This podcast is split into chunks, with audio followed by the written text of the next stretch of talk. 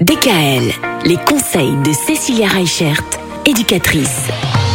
Les ados et leur manière d'apprendre, ou parfois de pas trop apprendre, hein, parce que c'est pas toujours facile pour un ado d'apprendre, de réviser. Comment on fait pour que ça se passe le mieux possible? Déjà, j'imagine qu'il faut pas mettre trop la pression. Faire baisser la pression, ne pas leur mettre la barre trop haute. Pourquoi? Ben Souvent, euh, les, les collèges et les lycées, aujourd'hui, les parents peuvent être connectés. Donc on peut voir en temps réel leurs notes. Donc qu'est-ce qu'on fait quand ils rentrent le soir? C'est quoi cette note? Euh, Qu'est-ce que tu as eu encore?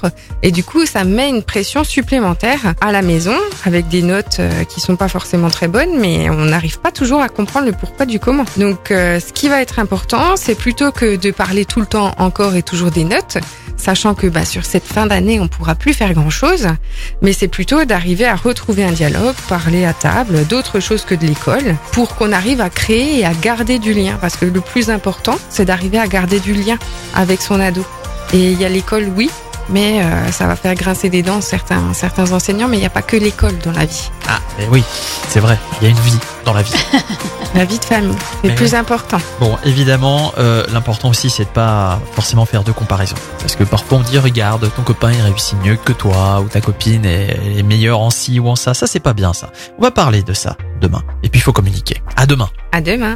Retrouvez l'ensemble des conseils de DKL sur notre site internet et l'ensemble des plateformes de podcast.